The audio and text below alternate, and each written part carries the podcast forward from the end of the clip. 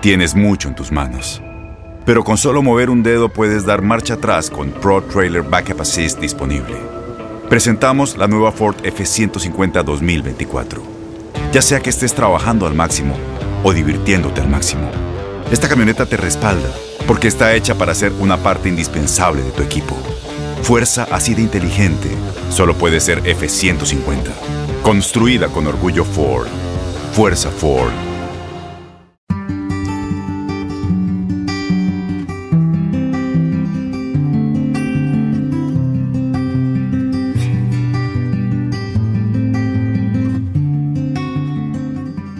Bienvenidos de nueva cuenta a la Ciencia del Amor podcast. Yo soy Dafne Wegebe y te doy las gracias por acompañarme de nueva cuenta en otro episodio en el que como siempre buscamos encontrar, mejorar nuestra vida sentimental, espiritual y encontrar la respuesta de todo lo relacionado con nuestras emociones. Hemos estado fuera por unos meses, nosotros obviamente les damos las gracias por habernos estado comentando que donde estábamos, mandándonos correitos y mensajitos en las redes sociales. Eh, como saben, hemos vivido unos tiempos difíciles con la pandemia eh, nosotros en Univision hemos trabajado duro con muchos proyectos, con muchas cosas que hemos tenido pendientes, otros podcasts como saben que nosotros producimos igual. Entonces la ciencia tuvo una pequeña pausa de unos cuantos meses, pero estamos regresando de lleno, estamos tirando la casa por la ventana porque tenemos un tema que nos han pedido muchísimo. Es un tema que creo que todos alguna vez nos hemos preguntado cuando nos rompen el corazón o terminan con nosotros o algo pasa, ¿podemos regresar con esa persona? ¿Existe una esperanza o nos rendimos por completo? Bueno, de eso vamos a estar hablando el día de hoy. ¿Es posible recuperar a mi ex?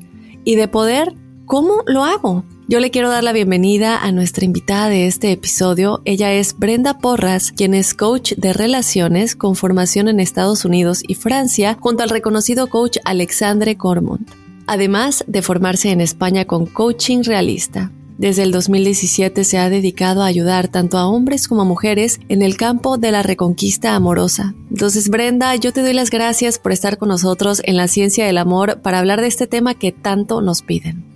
Hola Dafne, es un placer, la verdad muchísimas gracias por invitarme y bueno, espero poder dar mi, mi granito de arena para que las personas puedan tener más información al respecto. Yo ya tengo cafecito en mano, es una plática que de verdad que es, es, muy interesante, ¿no? Porque yo siento que no se puede tener algo en mente específicamente para el cómo recuperar al ex y poco a poco vamos a ir desmenuzando la información, los métodos y lo mismo aplica para todos, cuando no aplica de plano, porque hay muchas situaciones y nos escucha todo tipo de público, ¿no? A lo mejor unos son casados, bueno, divorciados y tal vez no aplique igual para alguien que está en la universidad con su pareja y todavía no es algo tan tan formal. Entonces vamos a ir poco a poco a ver cuándo aplica, cuándo no aplica, cómo hacerlo y todo esto. Vamos a comenzar de lleno con esta conversación hablando de el por qué mucha gente, Brenda, siente la necesidad de recuperar a su expareja y si esto es realmente conveniente o no, porque como decíamos, no hay muchos casos en los que tal vez tenemos que mirar que tal vez no es lo mejor para nosotros y es simplemente a lo mejor una obsesión.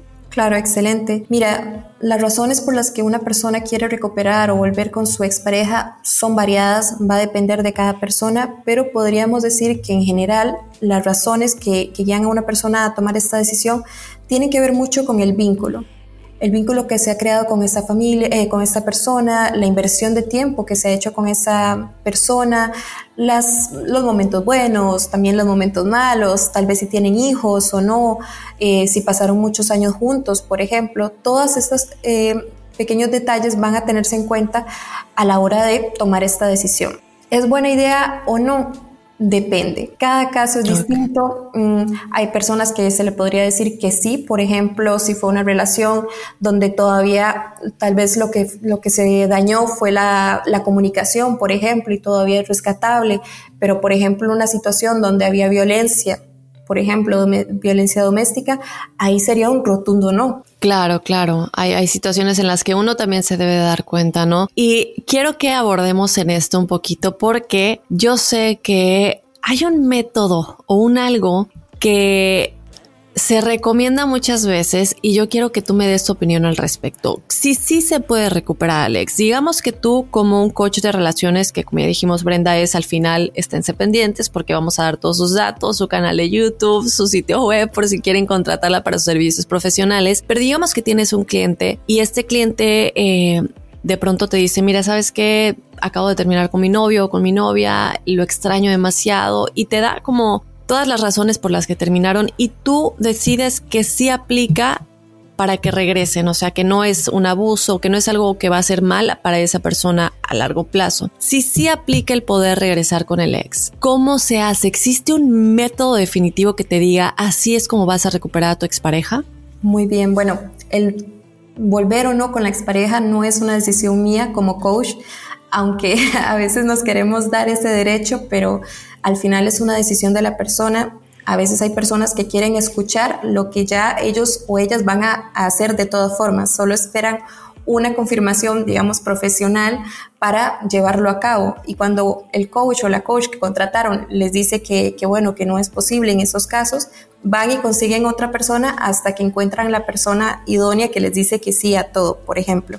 Entonces es una decisión de la persona, ya primero. Si existe una forma definitiva, no, no hay recetas mágicas. Lo que le funciona a una persona puede que no le funcione a otra persona. Y aquí cabe mucho esto de que las personas van y buscan eh, consejo en sus amigos, amigas, en la familia. Y son personas que en este momento mm, donde estás pasando una ruptura son un muy buen apoyo pero no van a ser necesariamente los mejores o las mejores consejeros en estos casos. ¿Por qué? Porque tal vez están muy involucrados en el asunto y te van a decir la típica respuesta de yo lo que haría en tu lugar es, si yo fuera tú lo que haría es esto, mientras que el coach o la coach te va a decir objetivamente de acuerdo a lo que se va a ir indagando. Entonces, no me atrevería a decir que hay una receta mágica. Diría que hay algunas, digamos, estrategias que son más comunes de aplicar que otras, como por ejemplo el contacto cero. Sí, por favor, nos tienes que hablar del contacto cero. Queremos escuchar de un experto qué es el contacto cero porque es algo muy, ha causado mucha polémica, creo, ¿no? Entre diferentes coaches de relaciones, unos dicen sí, otros dicen no, otros dicen depende. ¿Qué es el contacto cero y cuándo se puede aplicar? Mira, personalmente y como lo trabajo, tengo un amor-odio con el contacto cero porque el contacto cero de alguna manera nos viene a decir a nosotros como, como sociedad que hay un problema. Hay un problema donde no sabemos gestionar nuestras emociones, donde premian más que todo las emociones de eh, enojo, de ira, de mm, impulsivos. Entonces, al no poder controlar esas emociones, difícilmente, o más bien gestionar los comportamientos que vienen de estas emociones, porque recordemos que no hay emociones buenas ni malas, todas son válidas y están ahí por alguna razón, aparecen comportamientos que pueden ser, mm, digamos, tóxicos o dañinos y dificulta la comunicación entre las personas. Entonces, el contacto cero aparece cuando la comunicación, cuando el diálogo entre dos personas, sean pareja o no, eh, se está dificultando. No pueden hablar. Cada vez que se ven, pelean, por ejemplo. Si ese es el caso, si la relación, por ejemplo, se dio en muy, la ruptura, perdón, se dio en muy malos términos, lo más recomendable sería tomar un poco de distancia. Como lo dice el contacto cero, es em, cortar el contacto con esa persona de manera mm, determinada. Por ejemplo, podríamos hablar, muchas veces lo decimos los coaches, de un mes, dos meses, hasta tres meses. Va a depender de cada caso. Pero, como te digo, personalmente con el, con el contacto cero tengo ese amor-odio porque eh, en un ideal las personas podrían hablar, comunicarse decir, mira, yo te amo, quiero estar contigo, quiero que lo intentemos, sé que me equivoqué, sé que metimos la pata, pero salgamos adelante y hablarlo. Pero cuando pasa una ruptura y no hay ese diálogo, difícilmente van a poder llegar a una resolución del conflicto, que es lo que se trata de hacer en un, en un proceso de reconquista amorosa, ¿no? Ahora, eh, antes de que abordemos más exactamente a qué es el contacto cero, quisiera preguntarte, ¿aplicaría también para una relación en la que tal vez no terminaron mal peleados, gritándose, agarrándose de las greñas, pero uno de los dos de pronto sintió confusión, pero simplemente hubo como que de pronto dudas o tal vez la seguridad ya no estaba tan, ya no estábamos tan certeros de decir, no, si quiero estar con esta persona para siempre. Y, y si también aplique en estos casos el contacto cero. Eh, es muy común que en las relaciones hayan dudas de vez en cuando e incluso un matrimonio que va muy bien puede ser que alguno de los dos eh, experimente dudas o que se pidan esto que, que, el famoso tiempo, mira es que necesito un tiempo. Bueno, ahí hay que evaluar tiempo para qué. ¿Es un tiempo definido? ¿Es un tiempo que va a durar un mes, dos meses? ¿No sabes cuánto? ¿Es una manera de decir adiós pero no saber cómo decir adiós? ¿En qué términos está diciendo eh, que se necesita tiempo?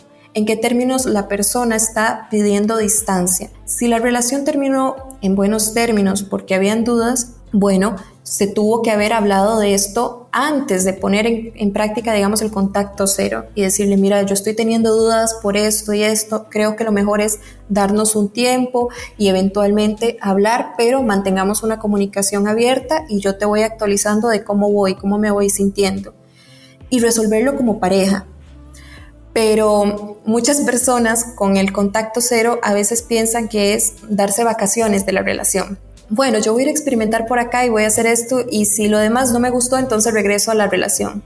Hay que ser responsables también y saber que hay una persona que tiene sentimientos, que tiene emociones, que te está esperando. Y si tú estás poniendo esto como un juego o como darse vacaciones, pues también estás jugando con los sentimientos de una persona, ¿no? Ok, ahora vamos ya a entrar de lleno a que nos cuentes bien qué es el contacto cero. Yo te voy a decir lo que sé y tú me dices si está bien o está mal. Lo que yo he escuchado del contacto cero es que cuando la persona termina con nosotros la relación, eh, tiene que pasar como un periodo más o menos de un mes sin que nosotros lo contactemos para nada. O bueno, la contactemos para nada. Y eh, y quiero que tú me digas si esto, o sea, exactamente cómo es y cuáles son las reglas. Eh, incluye las redes sociales, incluye bloquear, no bloquear, es solamente no contestar mensajes o llamadas. ¿Qué es exactamente, en teoría, la estrategia del contacto cero? Claro. Mira, el contacto cero en términos generales es poner en mood a la persona de redes sociales, de mensajes, de llamadas. Ahora bien, ¿en qué momento es necesario el contacto cero? Otra vez, depende del caso. Por ejemplo, lo voy a ir llevando los diferentes ejemplos para que también las personas se puedan hacer una idea y ubicarse según su situación. Digamos que estás en, un matrimonio, eh, se acaban de separar, tal vez la separación fue un poco difícil, tal vez tenían o tienen hijos más bien, eh, y alguno de los dos decide que necesita un tiempo porque cada vez que hablan discuten, entonces uno de los dos aplica contacto cero.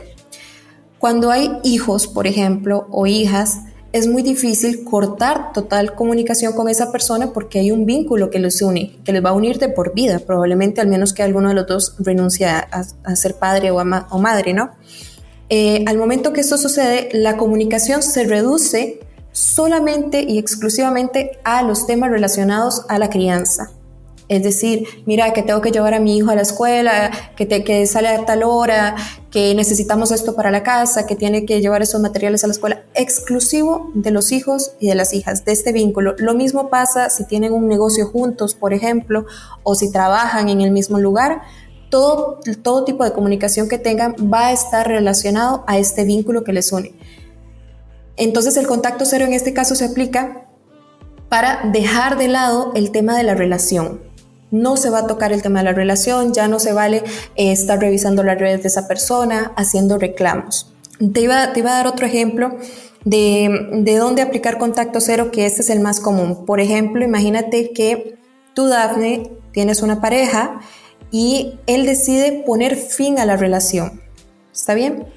En este caso, tú me dirías, bueno, eh, entonces si él puso fin a la relación, yo voy a hacer todo lo posible para recuperarlo, por ejemplo, y ahí es donde vemos muchos errores, la persona que ruega y va detrás de la persona pidiéndole que por favor regrese, que va a cambiar, etc. En este caso específico, donde la otra persona puso fin, una buena estrategia podría ser, y digo que podría porque habría que ver el caso, sería aplicar contacto cero.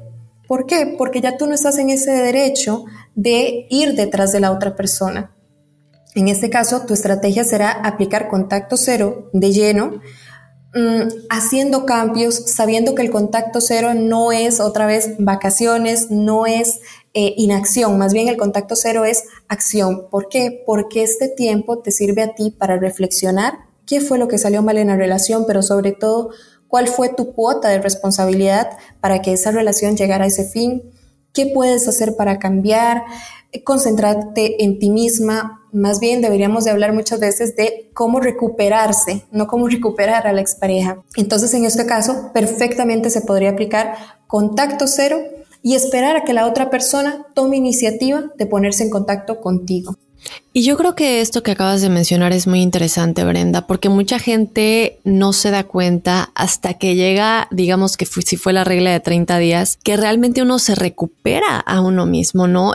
Y después de que pasan los 30 días, que muchas veces se usa como regla para el contacto cero, dicen, sabes que la verdad es que me terminé dando cuenta que ya no quiero regresar con esa persona. O sea, inicié el contacto cero con eh, la meta de que esa persona me extrañe. Inicié el contacto cero con la meta de que se arrepiente de haber terminado la relación y que, y, y sabes, y después de que pasa el tiempo, uno se da cuenta que a fin de cuenta terminé volviéndome a encontrar conmigo mismo, conmigo misma, terminé volviendo a reconectar con mi comunidad, con mis amigos, con mi familia, con mis actividades y terminé volviendo a reconectar simplemente con lo que yo creo que puede ser mi misión, ¿no? Ya no quiero regresar con esa persona. Entonces creo que es algo importante recalcar y súper clave con las palabras que dijiste. Terminamos recuperándonos a nosotros mismos en vez de recuperar a esa persona, que es a fin de cuenta lo más importante y tal vez creo yo punto clave para saber que estamos listos para iniciar otra relación o tal vez ahora sí regresar porque ya no estamos como obsesionados con que únicamente es que me extrañe o que me quiera, que quiera estar conmigo,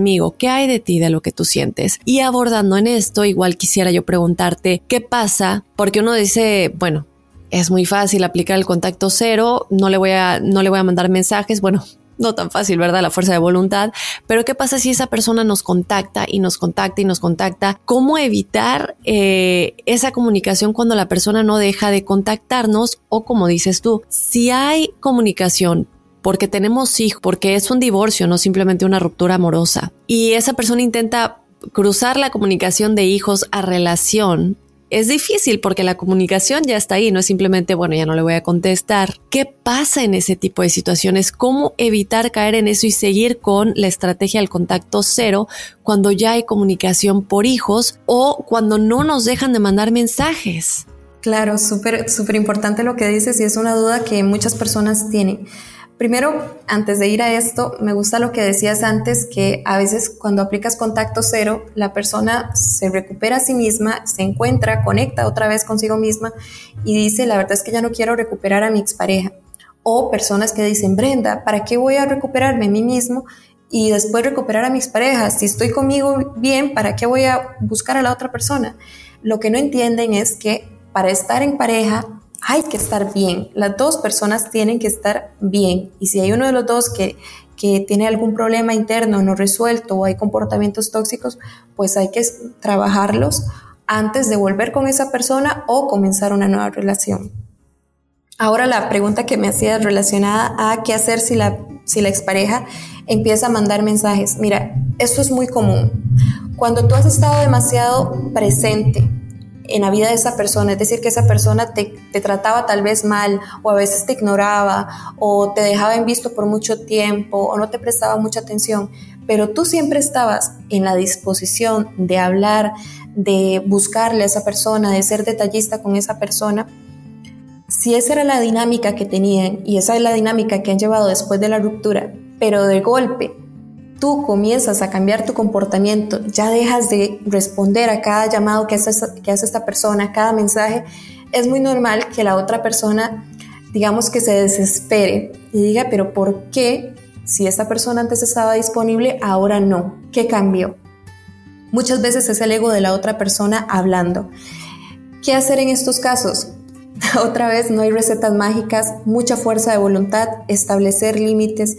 Si la expareja está irrumpiendo en ese contacto cero, no te deja trabajar en ti mismo o en ti misma y crees que lo más saludable sea tal vez eh, bloquear a esta persona de redes sociales, es totalmente válido. si esto no te está aportando, sino más bien que te está restando este tipo de comportamientos, eh, lo mejor sea esto, porque a veces la expareja puede ser que te escriba, mira, pero ¿por qué no me hablas? Eh, ¿Por qué no me contestas los mensajes? Pero a veces esos mensajes empiezan a subir de tono y vemos exparejas que te empiezan a decir, yo sabía que eras así, yo sabía que no podía contar contigo, mira cómo te desapareces, no me hablas después de todo lo que yo he hecho. Entonces también hay que ser muy claros en qué momentos vale la pena responder y en qué momentos no. Si tú estás aplicando contacto cero, por ejemplo, como lo mencionábamos antes, de que fue tu expareja que le puso fin a la relación, de repente tú te desapareces, aplicas contacto cero, por ejemplo, y esa persona te empieza a buscar, ¿cuándo responderle a esa persona? Cuando valga la pena. ¿Qué quiero decir con esto? Cuando esa persona te diga, mira, yo sé que me he equivocado, mm, no fue una buena idea terminar la relación, quiero que hablemos en persona. Pero cuando una expareja te está mandando mensajes, hola, ¿qué tal? Hola, ¿cómo estás? ¿Por qué no me respondes? ¿Estás enojado? Solo te está testeando para ver si otra vez estás en disposición de mm, estar disponible, valga la redundancia, para él o para ella. Claro, sí, ¿no? Y, creo que a esto me, me, viene a la cabeza el dicho de siempre queremos lo que no podemos tener y en ese momento tu ex no te tiene porque no le estás contestando, porque te desapareciste y crea una reacción en su cerebro que como tú dices, siempre estaba ahí y ahorita ya no está ahí y aquí viene en el que ahora quiero lo que no puedo tener. Entonces igual evaluar, me está contactando, quiere regresar porque realmente me quiere o porque no me puede tener. Ahora, Brenda, antes de irnos rápidamente a una pausa, yo creo que tenemos que tocar en esto porque entra con lo que contestas. Si se cruza una fecha importante como un cumpleaños o Dios no lo quiere, un funeral o, algo importante, ¿no? ¿Qué se hace en este tipo de casos? ¿Podemos romper el contacto cero y continuar con la estrategia? La pregunta del millón, todos lo preguntan en algún momento. a veces me contactan justo cuando es el cumpleaños. Brenda, mi expareja cumpleaños hoy, yo estaba aplicando contacto cero, ¿qué hago? Depende, depende de cada caso. Si, por ejemplo, tú te vas a sentir cómodo o cómoda escribiéndole a tu expareja, si ya ha pasado bastante tiempo, incluso podríamos pensar que una buena manera de romper ese contacto cero sea felicitando a la expareja o apoyándole en un momento difícil, por ejemplo. Pero si eh, la relación ya no daba para más, si siempre habían discusiones y tú estás aplicando contacto cero porque necesitas sanar, porque necesitas distanciarte de esa persona, pues no importa si cumple años o si se le murió el papá o la mamá. Estamos hablando de que necesitas sanar en ese momento y que el entablar eh, comunicación con esa persona puede no ser beneficioso ni para la persona que aplica contacto cero ni para la expareja. Entonces, por eso no me atrevo a decir mm, generalidades, hay que ver cada caso, pero es muy común, es muy común que, las personas tengan esta duda o aniversarios también. Brenda, es que eh, justo este día cumplimos 10, 20 años de casados, debería de escribirle. No necesariamente. ¿Está bien? Sí, también eh, ver cómo tú te sientes, ¿no? Y, y, vamos a seguir platicando de todo esto porque obviamente queremos saber qué pasa entonces cuando no se puede recuperar, cómo puedo olvidarme de esa persona. Vamos también a tocar un poquito el si sí logramos regresar, si logramos que el contacto cero funcione y que nos extrañe y que diga no, no, no quiero perderla o perderlo. ¿Cómo saber que realmente la relación ha sido salvada ya que regresamos? Y muchas cosas más, así que chicos, no se muevan, vamos rápidamente un mensaje y ya regresamos a la ciencia del amor. Tienes mucho en tus manos. Pero con solo mover un dedo puedes dar marcha atrás con Pro Trailer Backup Assist disponible.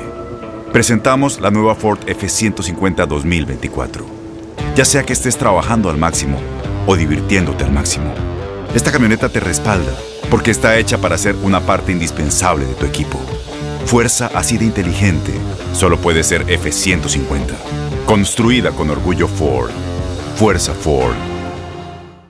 Y bueno, ya estamos de regreso en La Ciencia del Amor. Vamos a seguir platicando acerca de todo lo relacionado con se puede recuperar a la expareja, cómo hacerlo. Brenda, vamos a hablar un poco de cuando son casos perdidos. Tenemos el corazón roto, el contacto cero no funcionó, incluso tal vez en ese tiempo en el que hicimos contacto cero, en vez de extrañarnos, se consiguió a alguien más. ¿Cómo podemos recuperarnos a nosotros mismos de nueva cuenta y decir, me puedo olvidar de esta persona, hay esperanza, no está todo perdido. Claro, lo que es necesario es superar a esa persona.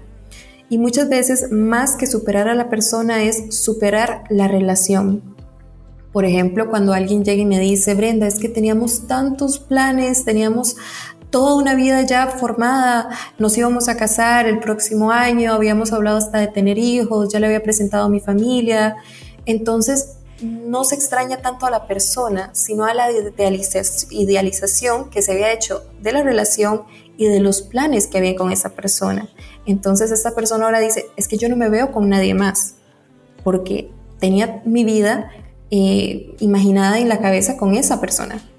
Sí, es como un duelo muchas veces. Eh, los que han perdido a un ser querido podrán entender un poquito eh, cómo se siente cuando es alguien tan cercano y, y, perdemos esa persona. De verdad que es como un duelo. Es difícil. Lo que yo en mi experiencia personal he podido hacer es realmente ser bueno con uno mismo. No sean malos con ustedes. Eh, reconozcan que están pasando por un, por un proceso difícil y en vez de a veces nos pegamos en el pecho y decimos eh, fue mi culpa o yo hice esto mal o es que estoy, mi cuerpo es horrible o yo no soy bonita, se consiguió alguien mejor. No sean malos con ustedes mismos. Es súper importante reconocer el valor que tenemos y consentirnos en el día a día desde un cafecito caliente hasta el placer de ver un atardecer, e-, ese momento del día en el que estás presente como le dicen, ¿no? El mindfulness, eh, de verdad que cambia muchas cosas y, y, creo que es algo que puede ayudarnos también. A mí, yo lo digo, no soy experta ni profesional en, ese, en, en las relaciones, pero como experiencia personal son el tipo de cosas que a mí me han ayudado y, y, hacer cosas que me, que me den satisfacción y un motivo, ¿no? Para despertarme día a día, ya sea que te guste bailar, si te gusta ir a determinada clase, si te gusta ser voluntario, tal vez cuidando animalitos, algo que te deje al final del día decir, ok,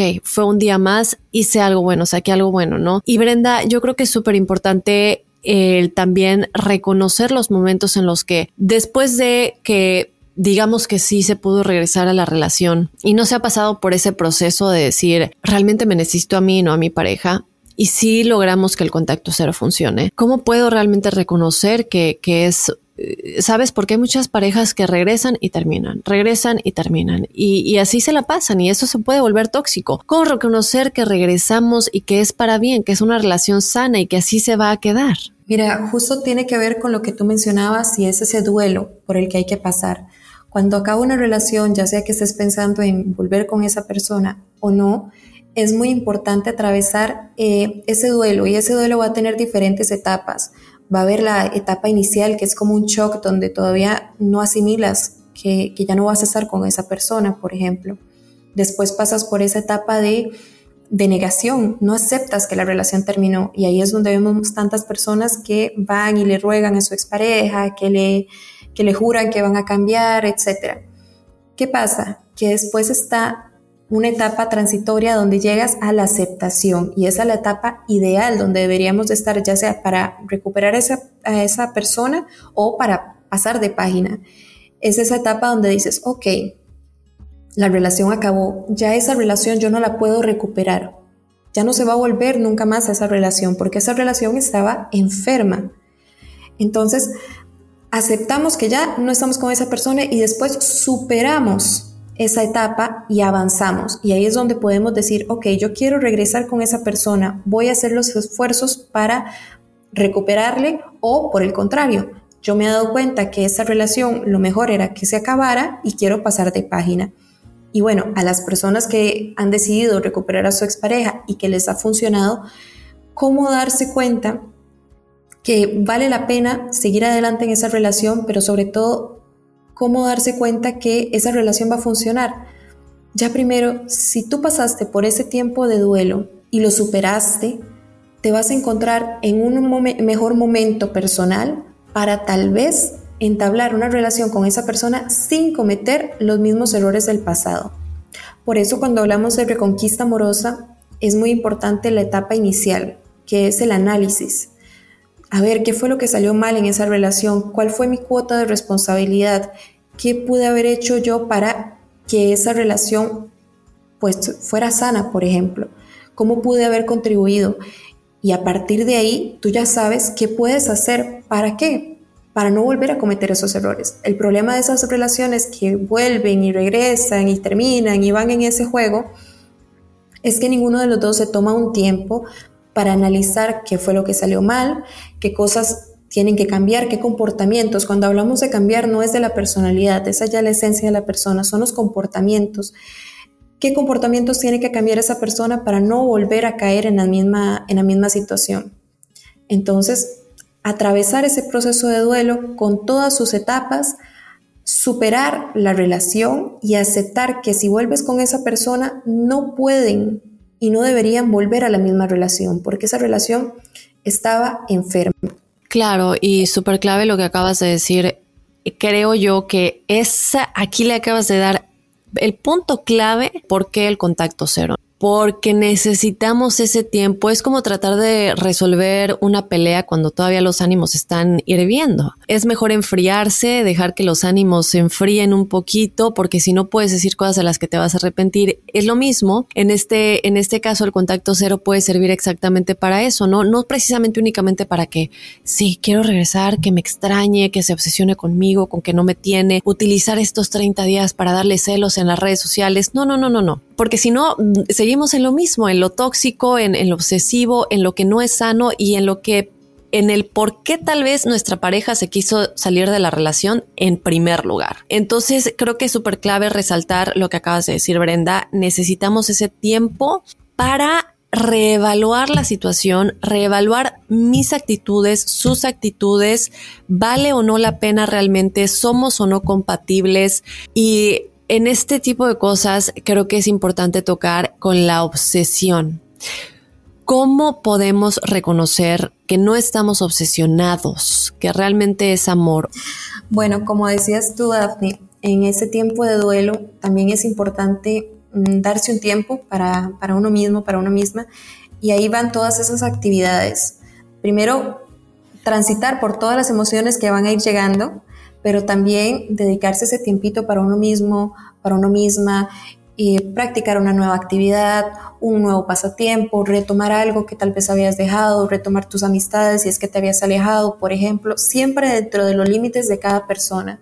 A veces, como vemos mucho, mucho coach que es, es más como un motivador y te dice, no, pero tienes que apuntarte a gimnasio, tienes que cambiar el chip. A ver, cada persona es un mundo y cada persona tiene un contexto diferente. Yo no puedo llegar y decirle a todas las personas la misma receta y decirle, tienes que apuntarte en un gimnasio y tienes que bajar de peso.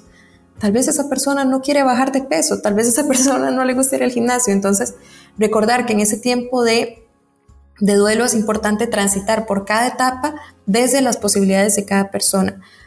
Ahora bien, en ese tiempo de duelo nos podemos dar cuenta de alguna manera si lo que se siente es, como dices tú, una obsesión o una dependencia emocional hacia la otra persona. Y ahí, como coach, en la experiencia con las personas que trabajo diariamente, me doy cuenta cuando alguien me dice es que necesito a esa persona. Yo no puedo ser feliz sin esa persona.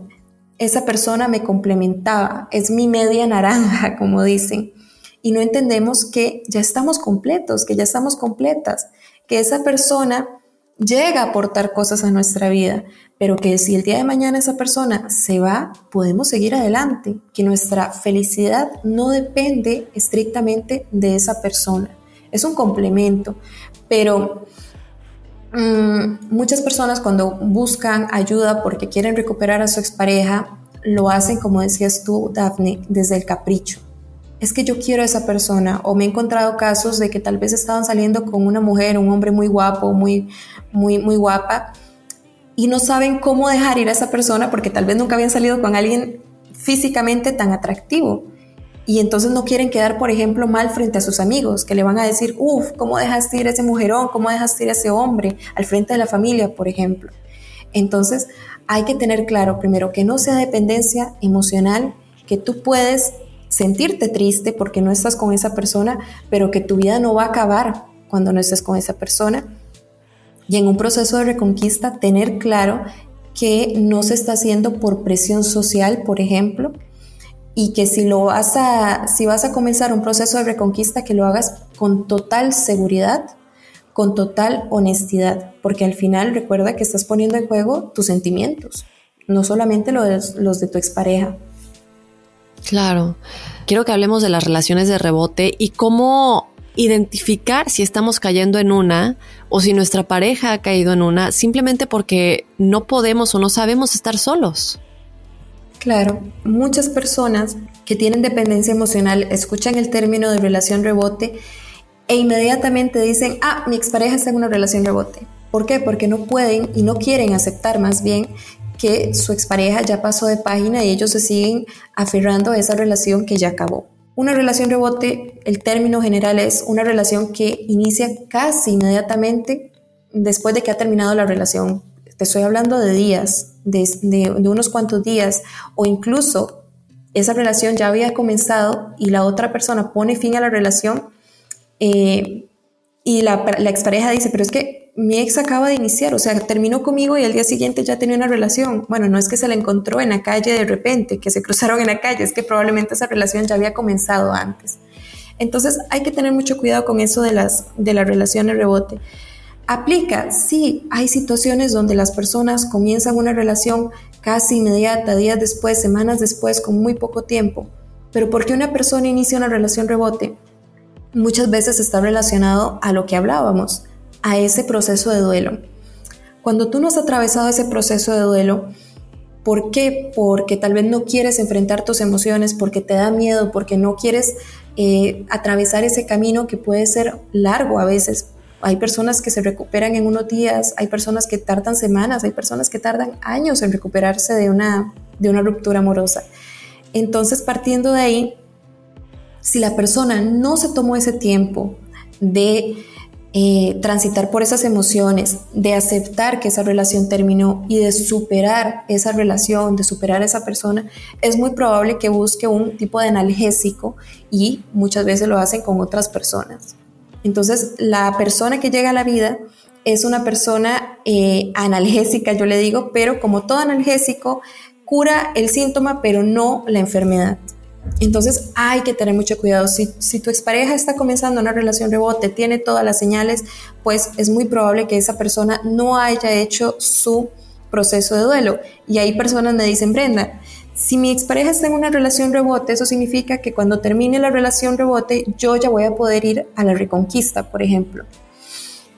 Cuidado, cuidado ahí porque siempre hay que preguntarse de dónde viene esa persona. Si tú vuelves con tu expareja pero tú ya hiciste tus cambios, tú ya atravesaste tu tiempo de duelo y tu expareja no, es muy probable que estés nadando contra corriente. Tú tratando de ser tu mejor versión, de dar lo mejor, de no cometer los errores pasados, pero tu expareja se quedó todavía en ese bucle anterior, ahí, en la relación pasada, en los errores del pasado, en los comportamientos tal vez tóxicos, en los comportamientos que dañaban la relación.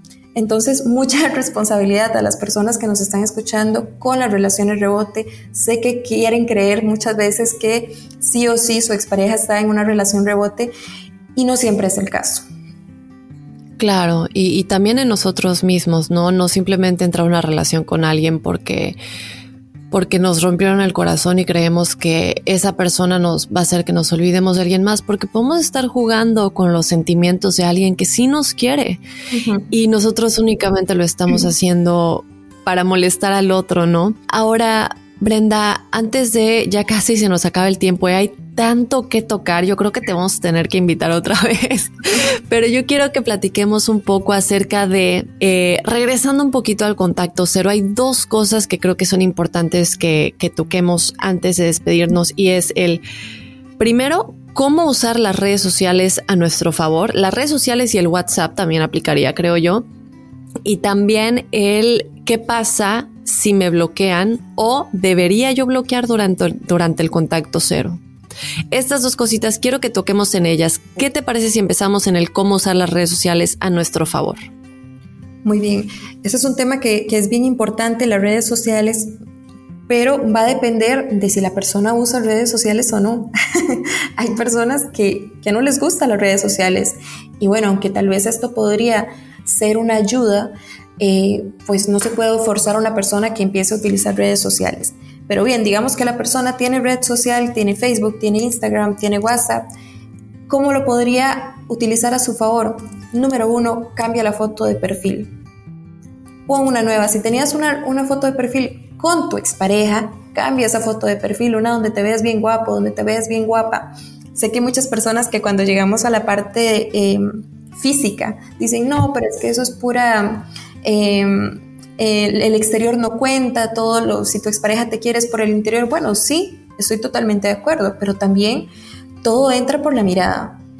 Y el efecto de, de, estar en distancia con tu expareja, pero que de alguna manera él o ella te pueda ver en redes sociales, que te arreglas, que te ves bien guapo, que te ves bien guapa, que ahora estás participando en nuevas actividades, que retomaste un pasatiempo, que te va bien en la universidad, que te va bien en el trabajo, que por fin alcanzaste tal vez ese puesto por el, por el que tanto luchaste, por ejemplo.